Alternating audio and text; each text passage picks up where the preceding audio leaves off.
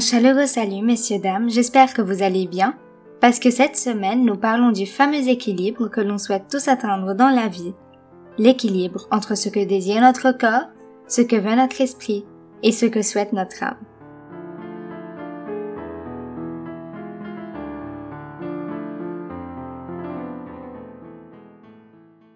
L'équilibre en soi, ce n'est pas marcher droit sur un chemin parfait sans jamais tomber.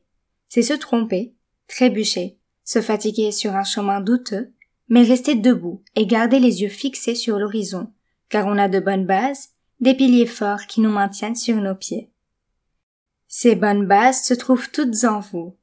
Il suffit de les connecter. Divisons cet épisode en trois catégories. Le corps s'agit de l'enveloppe physique de l'individu. Le corps est tangible, visible et soumis aux lois de la biologie. Il est la représentation de notre esthétique et de notre style. C'est ce qu'on mange, comment on le nourrit, ce qu'on fait rentrer, c'est aussi comment on le bouge, comment on l'aide à grandir et à rester sain.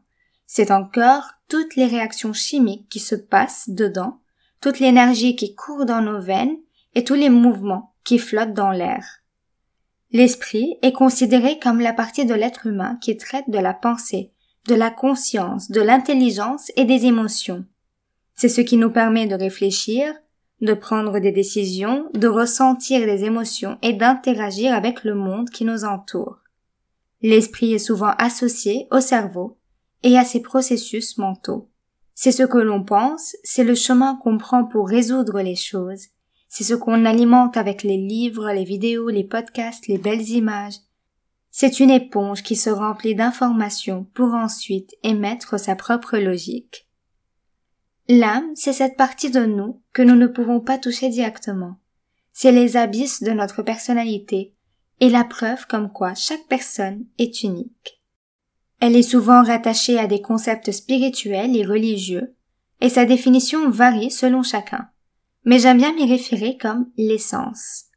Avec quelques exercices consistant à s'asseoir pendant un certain temps, méditer, écouter son corps, faire une marche consciente ou une activité artistique engageante seule, transcender le corps pour découvrir ce qu'il y a au-delà, nous pouvons entrer en communication avec notre âme et la nourrir sainement. Le corps, l'esprit et l'âme doivent aspirer à se retrouver, se connecter en quelque sorte. Ces trois éléments s'entraident pour arriver à nos objectifs et se mélangent pour créer un seul individu, nous-mêmes.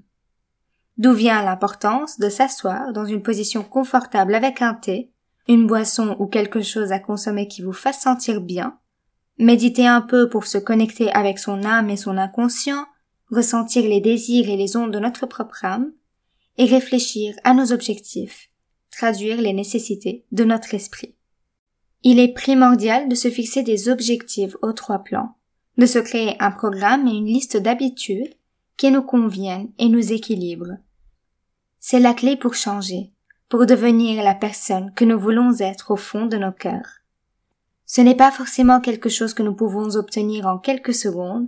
Pour certains, il faudra quelques heures pour tout ordonner.